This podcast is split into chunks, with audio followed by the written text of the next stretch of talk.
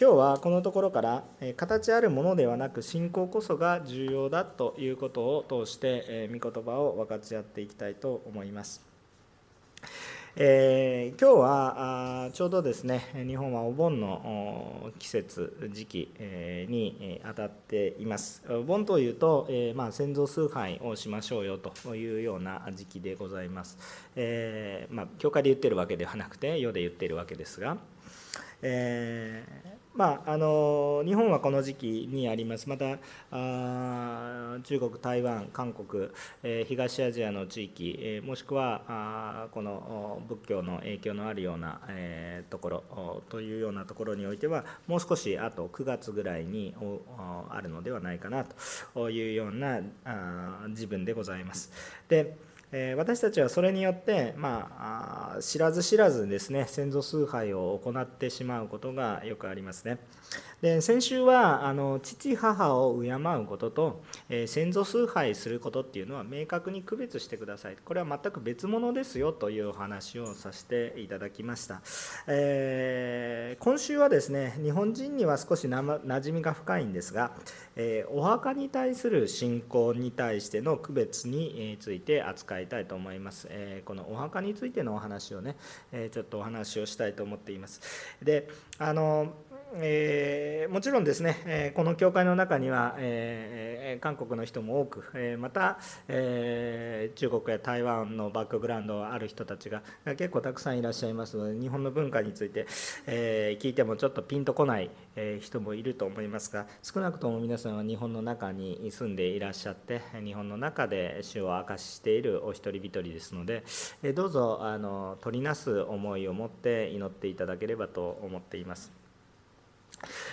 で、えー、そのような中において私たちがまず、えー、今日の本文に入る前に少し前提の話をさせていただきたいと思います。ちょっとなるべく短く手短に済ましたいと思いますがちょっとややこしい話ですのでちょっと説明口調になると思います、えー、その後御言葉に入っていきますので、えどうぞご安心してください、えまず第1番目に私たちがこの適用として御言葉からの適用まあこれはね適用的な話なんですけれどもえー、こう墓に縛られてはいけません霊的に墓に縛られては私たちはいけませんよということです、えー、まあまあ、偶像礼拝に縛られてはいけませんとこう理解していただければいいんですけれどもちょっとこの今の日本の自分この季節柄のこともありまして墓に縛られてはいけませんという適用をしたいと思っています。えまずですね日本の、えお墓の話を理解するためにはたくさんの話をしなければいけませんのでこのメッセージのね長くて40分ぐらいの話の中にはちょっと収めきらないんですね。ですので非常に概略的なお話を今させていただきたいと思っています。でえー、なぜこの聖書の話をする前にこの話をするのかというこの前提ですけれども皆さんが一生懸命伝道したり日本の選挙に携われるとこの霊的な状況っていうのが日本の霊的な状況っていうのが墓によってすごく妨げられているということが見えてくる。墓によって束縛されている日本の現状がよく見えてきます。もし皆さんが本気で家族をこう日本人の家族とかねね救おうとまた日本人の友人たちをですね導こうとするとああキリスト教の教えはそれはそれでいいね。でも私墓を守らないといけないから先祖を守らないといけないからやっぱり信じられません。家族を捨てるようなことできません。必ずぶち当たります。ほぼほぼ全て大体ぶち当たります。あのですので具体的に積極的な宣教というお話ではない非常に地味な話なんです 今日は。地味な話なんですがあしかし、えー、本当に宣教したいと思うならば必ず通るところであります。だからあこそですねここを解決しておくと日本の中ではものすごく家族が解放されていきます。霊的に解放されていきます。何にも普段言ってないんですけどいつも心の中に墓のことで縛られている人たちです若い人たちあんまりピンとこないと思いますけれども、えー、しかしねあのそれは近々感じることになると思います、えですのでこの霊的な状況に対する解決が非常に必要。私たちは信仰による、え本当にこの明確なあこの見方お墓に対する見方宣教に対するお墓のこの妨げているこの何がどう妨げているのかっていうことを明確にちゃんと知っておく必要があります。その上でやっていきます。ただ皆さん 注意してくださいね。これを通して迫害しなさいとか何かむちゃくちゃなことしなさいと言ってるわけではないのでそれはちょっと注意しておきたいと思います。さあえまず現在の日本のお墓のスタイルですね。形というのはどこいつにできたかっていうと江戸時代から明治にかけての時代。江戸時代の最初の方から、えこの明治にかけての文化が、えこの今の日本のこのお墓の中の文化だということです、えー、まあ結構な昔ですけどそんな昔ではない。400年とか500年ぐらいの話でもう何千年も前から続いてきている文化ではない。ということを実は知っておいていただきたいかなというふうに思っています。でちょっとちょっと日本の話をしてしまいますがどうぞあそうだなと思ってね他のバックグラウンドがある人たちはちょっと歴史の勉強でも私歴史の先生じゃないので、えー、概略しかお話できませんが、えー、江戸時代に徳川幕府というのがいましたね。江戸時代に徳川家がいる将軍様がいましたね、えー、まあ、それぐらいちょっと大きく考えていただければいいと思います。でこの将軍様がですね何をしていったか。江戸幕府が寺受け制度というものを作ったんですけどこれちょっと別に歴史の問題じゃじゃないので別にその名前を皆さんが覚える必要はありませんしここは教会ですから そんなことはあんまり詳しく知る必要はないんですけれども知っといてほしいんですね。簡単に言うとヨーロッパに教会が区役所市役所のような働きをしたのと同じように日本では寺が区役所市役所のような住民登録をする場所だったんです。として用いたわけです。なぜですかって言ったら徳川のやってたところに寺は日本全国にあるわけですね。日本全国にあって、えー、でそれを用いたらいいというわけです。ちょっと歴史的な話をします。なぜじゃあ寺なのかという話をちょっとだけしたいと思います。徳川が力を持っていく時にはその前には戦国時代というちょっと混乱した時期がありました。混乱期がありました。でこの時に、え影響力を一番影響力を持った3つの3つの信仰がありました。1番目仏教。2番目神道。3番目なんですか？キリスト教です。びっくりするでしょ？日本で一番リバイバルが起こったのは戦国時代です。もう人口の10%とか15%ぐらいキリスト教になったんです。それぐらいのリバイバルがバーってまあカトリックですけどね。バーッと起こっていたんです。これすごいことだって言ってねだから大名たち大名って言ってもちょっと分かんない。あの地域の侍の殿様たちがですねもうみんな信じていったんですよ。そういうのがザーッと起こっていったんです。今で言うなら知事がもうどんどんイエス様を信じましょうみたいな感じで言ってるみたいな感じ。そんな、まあ、ちょっと今はねいろんなあの公平性を守らないといけないからそんなふうに言う人はいないと思いますがしかしそんなようなイメージだったんです。もうどんどん信じていきましょう。こんな素晴らしい教えはないと、えそういうようになっていった時代もありました。でこの3つがあるわけです。しかし徳川は外国の影響力が嫌だったのでキリスト教を徹底的に迫害します。まあそれは徳川以前からちょっとあった流れですけれども、えー、その時の話がありますね。まあ、あの Y ミッションで「沈黙」という映画を見られた方も苦しかったと思いますけれどもその時代の話ですよね。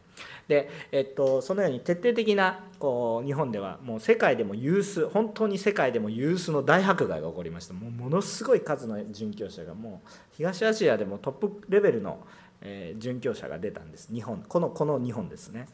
でその影響力がまだ残ってますまだ残ってます。それに信じることに対する恐れというものですね。日本の中にはそれがあります。じゃあ残り2つ神道と、えー、神社ですね。簡単に言うと。神道と、まあ、仏教お寺が残るわけです。ところが神道というのは一体何かっていうと天皇が力があります。ね、天皇が違うまたこの神道の話もいろいろ国家神道とその伝統的な神道とちょっとまた違うんですけど第二次世界大戦中のこの天皇だっていうのは国家神道の方でちょちょっと流れは違うんですけどまあ大まかにしてもまあでもどっちにしてもね天皇をが力がありますね。天皇を崇めてる節がありますよね。でも徳川家は天皇は敬ってますけど自分たちで日本を支配したいわけですよね。だから神道っていうのはちょっと都合が悪いわけです。トップに立てないわけです。だから仏教をトップにするんです。意味わかりますよね。でそれは人たちの心を掴んでいくし、えー、そして、えー、またそこに入るようにする。でここで徳川たちはあ徳 将軍たちは何をしたかって言ったらこの仏教ですね、えー、にお寺に行って自分たちがここに住んでいると登録をさせるわけなんです。だから全ての今日本に住んでる全ての当時ですよ。今じゃないですよ。と全ての人はお寺に名前が登録されてないといけないんです。その住んでいる場所、ね、そういう歴史がありました。で、え、その結果宗派に関係なくえー、全ての人が寺の、まあ、檀家つまり寺の、まあ、メンバーシップになったということになります。それは強制的です。反強制的です。でこれは面白くてですねおも全然面白くはないんですけどどうなるかって言ったらもう信じてるその信仰には関係ないんです。つまりどういうことかっていうと当時は移動することが非常に難しかった。それはまあ徳川の人たちはそれで自由に動くことを束縛したんですよね。まあちょっとその話はちょっと歴史の話になるのでちょっとちょっと割愛しますけれどもとにかくその地にね束縛したわけです勝手に動かないように。でも時々動けることもありました。動いた場合どうなるかって言ったらもしこっちは別の宗派だお寺の話ですよ別の宗派から別の宗派の地域に移ったその宗派の周りに自分の信じている宗派じゃなかったらそっちの移動した引っ越し先の宗派があなたの宗派になります信仰関係ないんです。まあ、反強制的です。受け入れられなかったらどうなるかっていうのはちょっと怖い話です。ということになります。まあこういう制度があったわけです。でその時にそして人々の心の中っていうのにはやっぱり父母を思う心っていうのが潜在的にあります。これっていうのはもともとやっぱり神様が与えた秩序だと思いますね。親の権威だと思います。これは別にどのどの世界の中にもある程度あるものです。これは普遍的なものとしてあります。それは神様がそういう秩序。これはある意味聖書的な部分でもあります。でもそれを利用して一体何をしているかというと父母を尊敬する思いと共に。そしてまあ大陸からやってくる大陸ってまああの中国大陸だとか朝鮮半島とかあこういうところから渡ってくるその儒教の教えがあるわけですね。でそのまあ父母を大切にすることはそうなんだけどそれこそ礼拝しなさいというそういう教えと相まってで仏教の話ともぐちゃぐちゃに混ざってお寺にお墓が作られることになりましたそこにあるとものすごい人々の心がそこに行くんですね父母を思う思いがありますので。ですのでそこで、えー、この寺とお墓っていうものが合致してるんですね。で今日本の中で墓地というと大体お寺が管理しているんですね。で、えーと、本来でも仏教の話をしますと、えー、お寺とお墓って相性が良くはないんです。むしろ悪いんです。合わないものなんです。えなぜですかっていうとこれはちょっとまた仏教用語になっちゃってもうすぐ終わります。早く終わらせたいんですけど仏教用語の中に輪廻転生というものがあります。それは人っていうのは生まれ変わってぐるぐるぐるぐる回ってそのうちそのうちこのぐるぐるから抜け出しますよ。でもう何もこう悩みありませんよと下脱というんですけどまあそんな話はどうでもいいんですけどえっとそれを願ってるわけです。つまり人は何であれ人であろうがね、生き物何であろうがねあの仏教用語で言うと畜生動物だ虫そういうものであろうととにかく命あるものは全部こう輪廻してるんだぐるぐる回ってるんだと。でその中で、まあ、いろんなことを苦しみながらでようやく成長していくんだって。ねこれこれ途方もない話ですからあの、まあ、全然覚えなくていいんですけど、えーだから人っていうのは生まれ変わらないといけないから前世のものを世に残してはいけない。未練を残してはいけない。未練を残してはいけない。全部流す。全部自然に戻る。だから何も残してはいけないんです。ところがお墓っていうものは思いっきり残すものです。だから本来はこれはおかしな話なんです。意味分かりますか？だからインドが発祥してきたインドとかそういうところでお墓に対して拝んでる人ってあんまり見ないでしょ？どうしてるんですか？焼いたり埋めたりしてもう全部全部土に戻しましょうっていう。残さないんですよね。残さない。でも思いっきり残すんです日本の仏教は。もう別のものになってるんです。だから本来は違うものだったんだけど先祖崇拝をするようなそういう思いとかいろいろそういう人間の心とかを利用して結局的に新しいものに変わってしまった。だから日本の中ではお墓の中にあることになります。でまあ徳川の影響のある間はもうそれがずっと400年ぐらい続きます。400年ってすごい時間です。今日本の文化ってほとんど江戸時代この徳川の文化が日本の伝統的な文化だって思ってる人がすごく多いですけれども実は徳川の時代に作られたものがほとんどですよ。という話なんですね。でこれが明治になると明治になると徳川が敗れますよね。徳川が倒れます。そうすると一体どうなるのかって言ったら今度は天皇を中心とした社会を作ろうという動きになるんです。今の日本政府の走りですよ。残念ながら残念ながらって言っていいんでしょうか。今の日本政府もその流れの中にある。政府を挙げて宗教活動してるでしょ。日本もね。はい。もうあんまり言うとちょっとおかしくない話。ちょっと方向性がずれていくのね。ただちょっとその背景は知っといてください。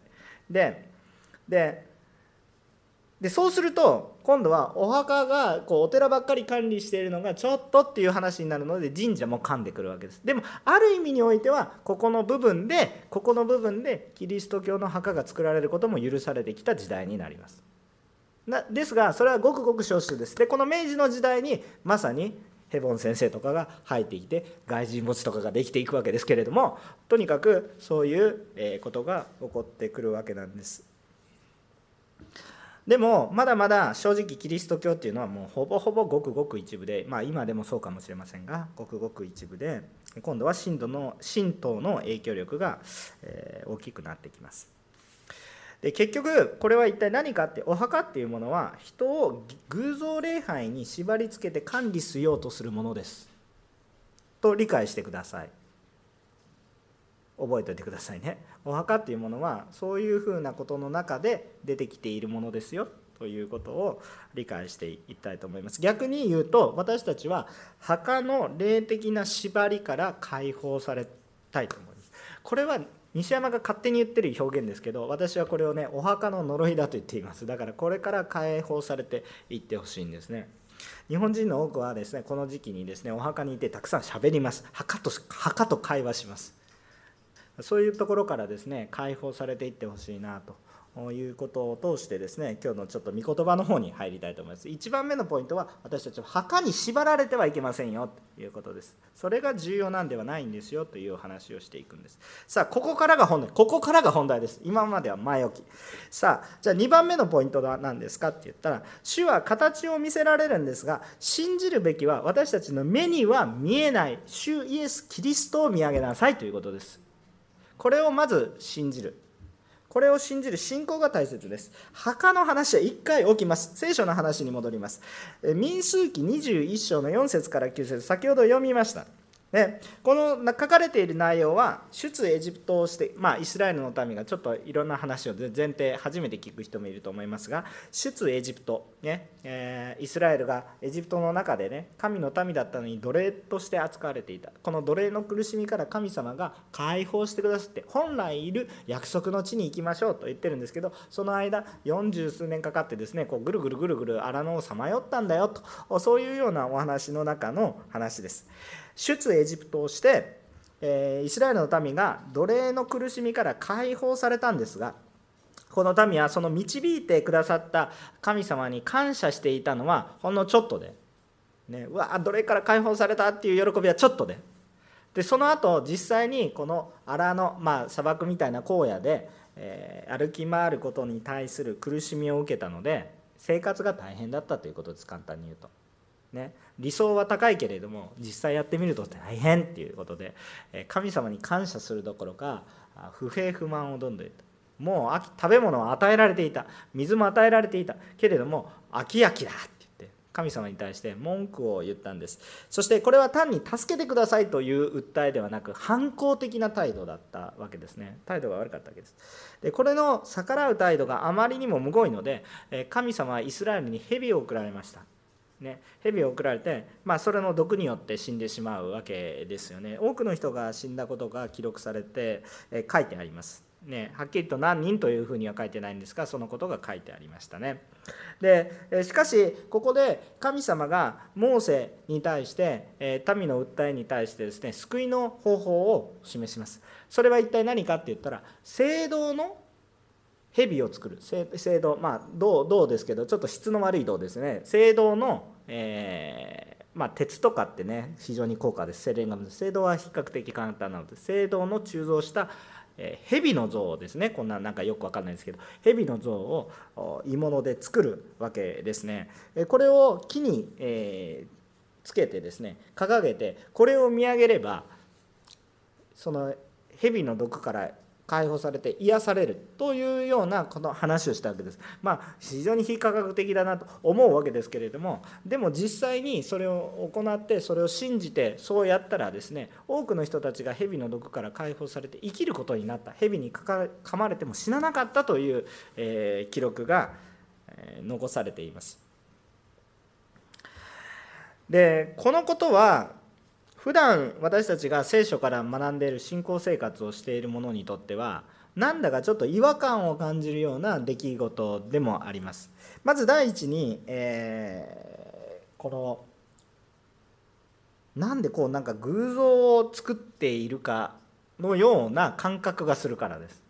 ね、形形を作って自分たちのために形作ってはいけないってあれだけ立法の書に書いてある。先週も偶像礼拝してはいけないっていう話をずっとしてるんでなんかこうなんか拝むべきものを作ってこれを拝んだらみたいな感じに感じるわけです。ですからこれはでも明確に神様から来ている指示なのでこの意味というものを注意深く取り扱う必要があります。このことは注意深く取り扱うことが必要です。でまずこの蛇というのは何を象徴しているかというと罪というものを意味しています。罪を意味します。そして次に木にかける木につけるということは一体何かというと呪いを象徴しています。呪いの意味木にかけるっていうことは木に吊るす木にかける木につけるっていうことは一体何かというと呪いを象徴します。呪木にかけられるものは呪われるんですね。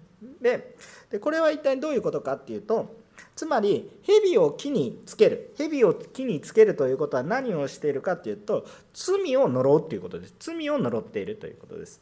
もうちょっと私たちクリスチャンにとって分かりやすい表現とすると罪を木にかけ呪った。もっと言うと罪を木木は何か別のものを象徴しています。木を十字架にあごめんなさい。罪を十字架にかけたということです。つまり蛇とイエス様は何のイコールでもないんですがこれは何を示していますかって言ったらイエス・キリストを示してるんですよ。意味わからないと思います。だから注意深く見てください。イエス様と蛇はイコールなんですか？そんなことはありません。それは偶像化していきます。それは後で話します。それは実際に起こりました。あ実際にあるんですね。でもそれは偶像化です。それは聖書的な理解ではありません、えー、これは一体何を意味しているのかっていうと一体何かっていうと全ての人の罪を背負いそしてその罪を背負って十字架にかけられてこの罪の呪罪に対しては呪いで完全に処分されたその状況が起こることによって私たちが救われる。私たちの罪も呪われて完全に木にかけられそしてもう私たちが取り除かれるということを示しているわけです。でここで注意したいことは一体何かというと罪なきイエスと罪とは別です。罪なき者が罪をかぶりそしてこれが完全に、えー、こう死に至る完全に処分されるこのことによって私たちが救われるということが大切なんです。でこの時に彼らがイスラエルが救われたのは一体どういうことなのかって言ったらこの聖堂の蛇のおかげではないんです。ここを気をつけたいと思います。聖堂の蛇のおかげでああ聖堂の蛇様ありがとうございましたではないんです。この聖堂の蛇自体が何か聖なる力を持っているわけではないんです。何かこの呪術的な儀式的なことをしたから守られたわけでもないんです。何によってイスラエルが癒され生きるものとされたのかというと神の言葉をそのまま受け入れ疑わずに信じて行ったこの信仰によるんです。これは注意深く理解する必要があります。短絡的に理解すると偶像礼拝に偏ります。非常に注意深く見る必要があります。神様が形を示されたのは私たちがあまりにも愚かだから形を示されたんですよ。愚かじゃなければ目に見えなくても信じるから。でも愚かで哀れだからまず見せてあげないとわからないのでやってあげるんです。小さなことが小さな子供にああしなさいこうしなさいって言って正しいこと言っても言葉で言ってもわからないから見本を見せてあげたと。そういうようなことです。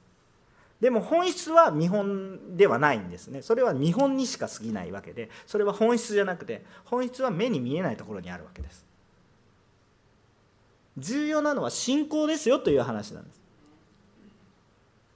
でもこの形あるものに対して人は弱いんです。いいですか？形あるものに対して人は弱いんです。彼らを救ったのは信仰だということを忘れないでください。でも形あるものに対して人は弱い。でここで私たちは見なければいけないことは注意深くしないといけないものはこれせっかく神様の影響力を与えたものなのにこの聖堂の蛇自体何の力のもないのにもかかわらずこれを人々は残し聖なるものとして保管してしまいます。その結果この神様はこれ保管しなさいとか守りなさいとか言ったわけじゃないですよね。その時神様が保管しなさいと言ったのはアロンの杖とかね、え、この10回の書かれた、ね、刻まれた石板だとかね。そういうものは保管しなさいと言われていたわけですけれどもしかしこれについては保管しなさいも何も言われてないのにもかかわらず彼らはこれを聖なるものとして保管したわけですね。契約の箱の中には3つあったわけですよ。3つあったねアロンの杖。それから石板それからマナそういうものがあったわけですけれどもけれどもそれらはもうあのもうそれらももう私たちにとっては失われたものですね。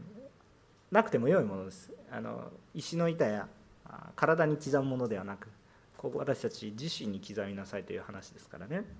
ですからそれはもう本当に、えー、置いておくべきものだったんです。しかし、えー彼らはそれを保管したが結果その聖堂の蛇の霊的な意味合いつまり本質は神を信じるためだったんですけれども神の御言葉に従うための道具に過ぎなかったわけですけれどもその意味がわからない人たちはそれ自体に何か意味があると感じるようになってしまったわけです。分かりますか？それ自体に何か力があるように感じたわけです。でこれが偶像化します。で今日の本文の2つ目のところで先ほどは読まなかったんですが列王記第2の18章の1節から4節。列王記第2の18章の1節から4節をお読みします。でだいぶ聖書後になります。聖書の中間ぐらいになってきます。列王記の第2の18章の1節から4節をお読みします。このように書いています。もしえお読みになれる方はご一緒にお読みしましょう。3、はい。イスラエルの王、エラの子、ホセアの第3年に、ユダの王、アハズの子、ヒゼキヤが王となった。彼は25歳で王となり、エルサレムで29年間王であった。彼の母の名はアビとイ・ゼカリアの娘であった。彼はすべての父祖ダビデが行った通り、主の目にかなうことを行った。高きところを取り除き石の柱を打ち砕きアシェラ像を切り倒しモーセが作った聖堂の蛇を砕いた。その頃までイスラエル人がこれに犠牲を捧げていたからである。これはネフシュタンと呼ばれていた。何の話ですかって。まさに今のこの話です。この聖堂の蛇。ネフシュタンっていう名前までネフシュタン様みたいな感じになってた。これ深くあんまり知る必要もないんですけどポイントとしては一体何かって言ったら最初は神様の道具として用いられたものがちゃんと信仰を伝えていないと偶像化したということです。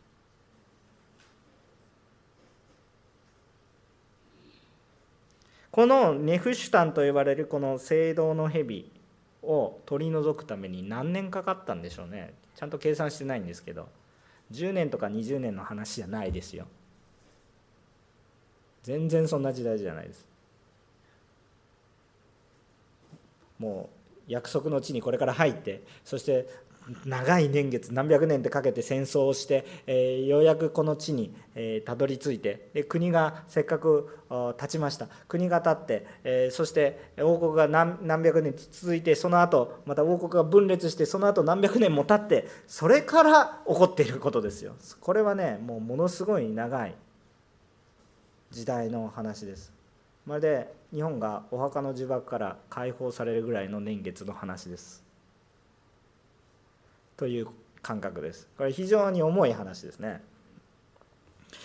聖堂の蛇ネフシタンがこれ打ち破られるのはまあこの列王記の時代に第二列王記の時代に入るまでそれは残った。ようやくその時に砕くことがこんなものはただの偶像ただのものだ。さあ問題はどこにあったのでしょうか。これは問題は形だけを残して信仰を伝えなかったことです。大きな誤りです。大きな。形を残私たちの信全ての信仰生活の中において非常にこれは重要です。形というものは信仰があって初めて意味があるんです。信仰にも形があるでしょう。皆さんも今このように礼拝をしていますね。礼拝をしているわけです。決められた時間に集まってこのように日曜の朝午前中に礼拝してる。あるいは午後いろんなことをしている。でこれも一つの形に過ぎないですね。でもこの形に意味があると思いますか？まもちろん背景はあるんですけどなぜこれをしているか。背景はあるんです。けれどもしかしこの形じゃあこの礼拝式に出席していれば私はホーリーな感じになるんですか？聖なるものに変わるんですか？違うんです。礼拝者であればそうなる。つまり信仰がなければ形は虚しいものになります。私たちの全ての形というものを偶像化させないように私たちは信仰を伝えていかないといけない街道も今街道のために祈っていますが街道も偶像化します。牧師のために祈ってくださっていて牧師が良い影響を放っていくことは信仰を持っていれば素晴らしいことですけれどもしかし信仰を失ってしまえばただの私も偶像会員になってしまいます。これをととっても避けないといけないことなんですね。信仰を伝えないと全てのものが偶像化します。ですから信仰を伝えないといけないんです。神を信じよう。目に見えない。神を信じなさい。それが怠るとこのようになった。みんな知ってたんです。当時はみんな知ってた。聖堂の蛇を見上げても聖堂の蛇に力があったんじゃなくてこれを言ってくださった神様は素晴らしいで当時は。だからこのものを保管していこうとしたんですけど信仰を伝えなかったので偶像化してしまう最初は良かったけどどんどんずれていってしまう。本質を本質を見誤ったんです。いや神様が作ったものだからいいだろう。これさえ拝んでればいいだろう。違うんです。私たちは神ご自身を見続けないと意味がないんです。これは用いられましたけど過ぎたものです。これは感謝でした。心に秘めておいて私たちが見続けるのは神様です。これ非常に大切な話をしています。さあ3番目なんですけれども3番目、まあ、これはだんだん適用的な話になっていきます。一番重要な今日の大きな一般的なポイントは2番目のポイントですからね。これだけを持って帰ってくださればいいです。他の話はちょっと諸刃のところになります。でもちょっと今お盆の季節なのでお墓に注目しています。3番目。墓は父母を敬うところですが礼拝するのは神を礼拝し信仰を示すべきもののものであるべきです。いいですか？墓というものはクリスチャンにとって墓というものは一体どうあるべきか。父母は敬いましょう。父母は敬ってください。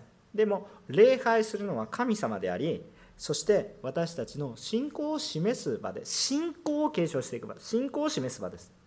これを十分に覚えておいてください。あの聖書の中には墓は多く出てきます、えーと、じゃあクリスチャンは墓作っちゃいけないかって言っていっぱい作ってます。というかまあまあちょっと後で言います。えー、でもまず最初に、えー、アブラハムが最初に土地を所有したのはアブラハムって土地を所有しなかったように感じますけど実はすごくわずかな土地を所有しています。それは一体何かって言ったらサラが妻サラが死んだ時それを葬るための土地をちゃんとその人たちから買い取っています。そこは確かにアブラハムの土地なんです。神様はアブラハムに土地を与えるって約束しましたけどアブラハムが生きている間にはその土地を所有することはなくてずっとこう遊牧民のようにね暮らしてたわけですよね。すごい財国ぐらいの財があったんですけど遊牧民でわけわかんない人たちですけどそういうふうな中にあったんですね。都市国家が恐れるくらい。まあそれは創世紀の学び。ぜひどうぞ皆さん水曜日礼拝出てきてください。まあそんなことはいいんですけれども。まあとにかくね映像でも見れますよ。でえっと土地をね持たない人たちでした。しかし神様はその土地を与えると言われていた。でもアブラハムは自分から戦いはしませんでした。しかしこのサラが死んだ時初めてアブラハムははっきりと土地を得たんです。つまり墓っていうものは神様の約束を覚えるためには非常に有用なものでもあります。私たちの命が一体どこにあるのか。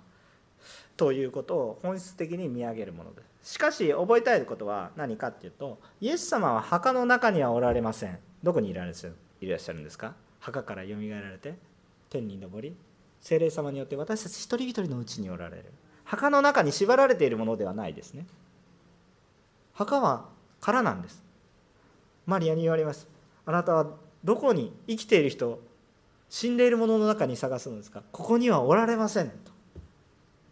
はっきりと主の見つかりによって伝えられて、まあ、これは復活祭の時とかねよく用いられる御言葉ですよね。墓から私たちが信じてるイエス様っていうのは墓から出られて生きておられる神様です。ですからじゃあ墓は何なのか。本質的には空です。墓の中身は空です。墓にそんなものすごい霊的な意味はありません。もう一回もう一回言いますよ。墓にお墓に霊的な意味がありません。そこに何かそれを作るからそこに心を置くから私たちが救われるとか守られるとかそういうことは一切ありません。墓は空です。私たちを助けるのは生きておられる主です。死んで墓の中に入っているものではないです。分かりますか？私たちも同様ですよ。私たちも同様です。重要なことは信仰ですよ。逆にちょっとこれからせちょっと日本人にとってはセンシティブな話になっていきますのでちょっと気をつけながら話しますがよく気をつけてください。墓の中に先祖の霊はいません。墓の中に先祖の霊はいないんです。覚えてください。あのね私たちクリスチャン墓大切にしますよ。でも大切にするのとそれを聖なるものとしてなんか霊的な何かのものとして考えるのと全く区別してくださいっていう話をしてるんです今。父母を敬いなさいなんだけれどもそれを崇拝するものではないですよっていう話をしてるんです。墓の中に先祖の霊はいません。いや、そんなこと聖書の中にどこに書いてあるんですか？書いてあります。ルカの福音書16章の27節から31節ルカの福音書の16章の27節から31節ね。えっと、ちょっと長い聖書の箇所なんですよ。だから本当に重要なとこだけはしょって読みます。本当は16章全体ぐらいの話なんですがちょっとはしょって。ではしょられてる部分は私が口頭で説明します。ちょっと読みましょう、えー、こう読みます。3はい。そればかりか私たちとお前たちの間には大きな淵がある。ここからお前たちのところへ渡ろうとしても渡れずそこからお前私たちのところへ、えー、越えてくることもできない。金持ちは言った。父よそれではお願いですから。ラザロを私の家族に送ってください。私には兄弟が5人いますが彼らまでこんな苦しい場所に来ることがないように彼らに警告してください。しかしアブラハムは言った。彼らにはモーセと預言者がいる。その言うことを聞くがよい。金持ちは言った。いいえ、父、アブラハムよ。もし死んだ者たちの中から誰かが彼らのところに行けば、彼らは悔い改めるでしょう。アブラハムは彼に言った。モーセと預言者たちに耳を傾けないなら、たとえ誰かが死人の中から生き返っても、彼らは聞き入れはしない。ちょっと補足説明をします。これはイエス様が天の御国について令和を用いて話された話です。実際にこのラザロという人、まあ、あの聖書の中にまたラザロという人が出てきますがその人とはちょっと別の話です。非常に金持ちの話が出てきてこの金持ちとそれに仕えていた、まあ、奴隷のようなラザロというような人がいたわけです。金持ちは世の中で本当にこうよくこれ贅沢な遊びをしていたわけですけれどもラザロは非常に貧しく苦しんでいました。でもこの2人が死にましたということですね、えー、この貧しい人も死に、えー、ところがこの貧しい人は神を信じていたので、えー、このアブラハムのいるところと聖書には書いてありますが神の身元に連れて行かれました。あしかし金持ちが一方で黄泉というところでです、ね、苦しんでいる。まあいわゆるちょっと聖書には地獄という表現はないんですがとにかく私たちのちょっとイメージとしては苦しむ場所地獄というような感じのところにこの金持ちがいてものすごい苦しいんです、えっと、私たちは死で終わりではないです。死ではや安らかになるのではなくそこから苦しみが始まります、えー、罪の苦しみが始まるということです、えー、しかし、えー、あまりにも苦しい。し死ねないんですよね。死なない。永遠の苦しみです。でですのであまりにも苦しくて、えそれを渇きに表現してどうぞ私ラザロが天の御国で神様と共に一緒にいてですね、え何か豊かな歩みをしているのがちらっと見えるわけです。ですよ。でそれからああのラザロどうか私のところに送って、えくださいませんが苦しくてたまりませんと、ね。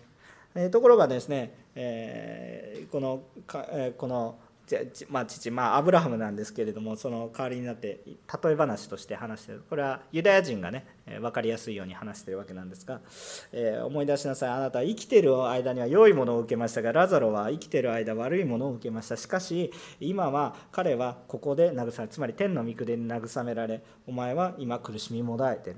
本来生きている時にすべきことをしなかったんだ。だからあなたは苦しんでいるんだよ。ででそれから今日読んだ場所ですね。そればかりかお前たち私たちとお前たちの間には大きな淵がある。もうこれをもう決定してからこれを覆すことはできませんよっていう話をしてる。分かりますか？覆すことができないよって誰が話してる？これイエス様が例え話をしてる。イエス様が天の御国の状況を話してる。これひっくり返ることはありません大きな淵がありますよと、まあ、それはもう隔ての壁もう罪の大きな壁があります。もうこれ大きな淵がありますよ。で私もそっちの罪の方には行くももう行かないし行けないしそしてあなたももう来ることはありません。そういうようなことです。じゃあねお願いします。もう私は自分が助かろうと思わないです。もうこんな苦しいことはもう分かりました。それは自分自身の自業自得な話ですよと。でもどうぞまだ生きている兄弟が5人いますよ。どうぞ私はいけないんだったらラザロを送ってくださいと。お願いします。どうぞ霊を送ってくださいと。いうわけです。ところがですね大丈夫。あなたには生きている間十分に警告をしましたよ。あなた私は生きてる生きているものを通して預言者たちやさまざまなモーセのような霊的な指導者を与え何度も何度も何度もあなたに言ってきました。聞く耳も持たなかったでしょ。今あなたが言ってももしラザロが言っても聞く耳は持ちませんし行くこともできないって言ったんです。31節ですよね。モーセとモーセは預言者たちに耳を傾けないから誰が誰が死人の中から生き返っても彼らは聞き入れないだろう。聞き入れはしない。実際にイエス様が死人の中から生き返っても聞き入れはしない。これ非常に重要なことです。つまり一体何を言いたいか。死んでからでは遅いということです。生きてる人に影響を与えることができるのは生きているものだということです。だから私たち神様が言われている天国の御国の中では霊的な存在神様のもとにいるならば神様のもとにいるしまあ、ちょっとね気になる例外のところは特別な特別なことは時々あるんですけどそれは本当にごくごく特別な出来事です例えばイエス様がこの変貌山というところでね現れた時みたいになんかこうモーセとエリアがいてとかそういうようなね状況が現れてくるようなそういう時がありますけれども他にもちょっとサムエルの話とかちょっとあるんですけれどもそれはごくごくレアな話であって。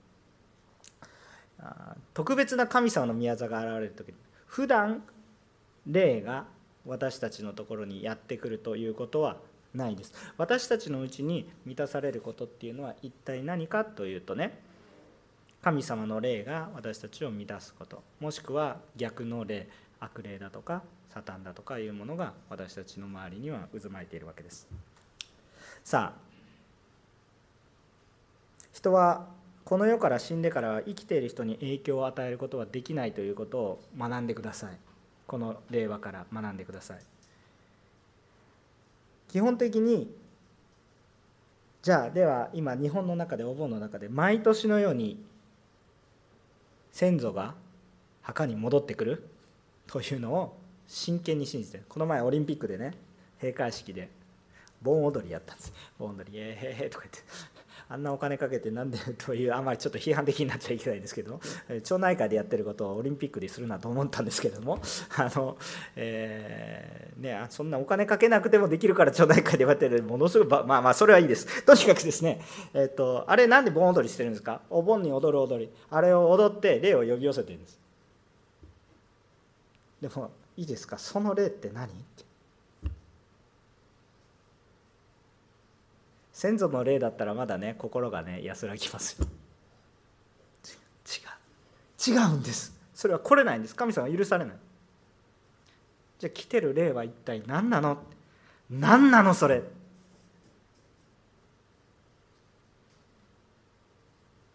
日本人の話の中にお盆には地獄の釜が開いてそこから魂が帰ってくる。本気本気でそんなこと言ってるんですよ。いや本気で言いやあのあのね、皆さん今私がこういう話の流れをしてるからそれはバカらしく感じますけれども一回外に出て話してください。真面目に信じてますよもうみんな。なんで皆さん地元に帰るんですか？親の顔が見たいからそれが正直なところですけどその親の話から出てくるのは墓に出ろ。墓参りしなさい。真剣な話ですよ。僕何も笑い話じゃないです。これは本当に家族の間の大きな問題です。韓国の人はですねあのチェサーですね考えてみたらいいければもうそれ深刻さが分かると思います。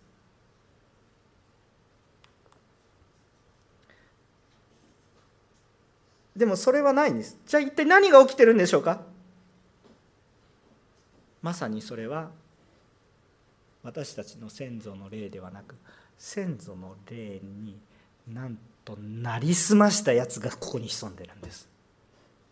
だからお墓っていうのは確かに霊的な場所です。それは何かって言ったら偶像が人を支配悪霊が人を支配するための形ある場所ということになる。意味わかりますか？本当に先祖を大切にしてる人は怒るべきです。お前私の大切なお父さんお母さんになりすましやがってという話なんです。本来この事実が分かれば怒るべき出来事です。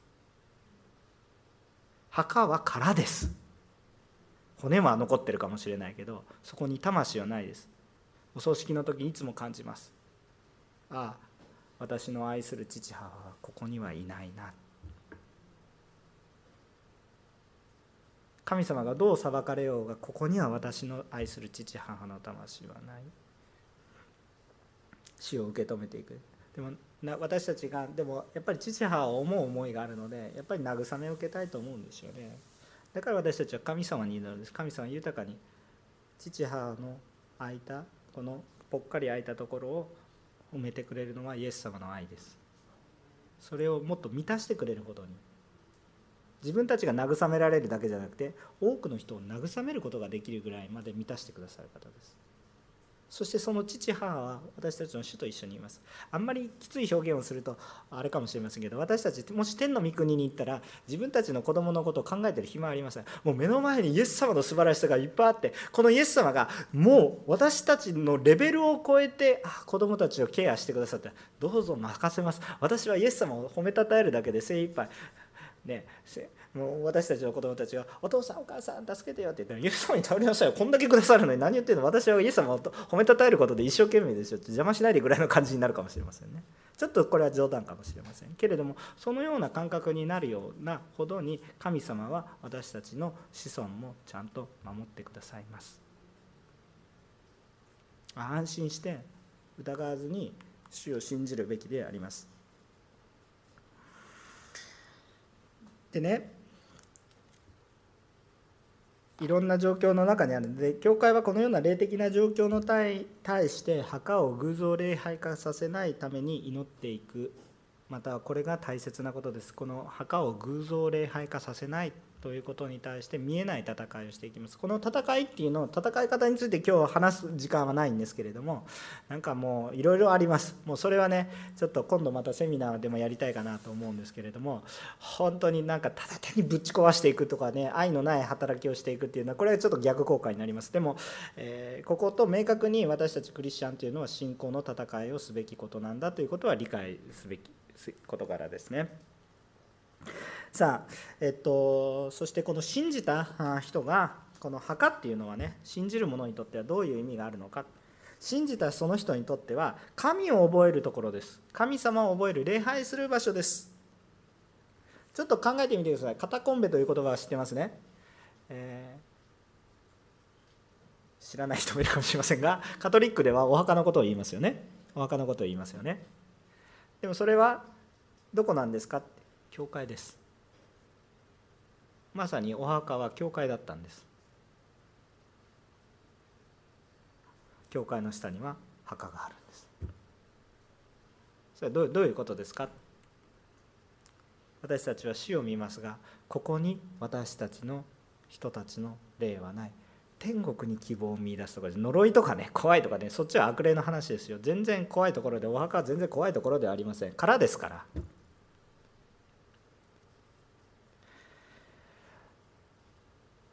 そこはまさに礼拝する場所だったんですね。本質的には空の墓を見て私たちは天の御国の希望を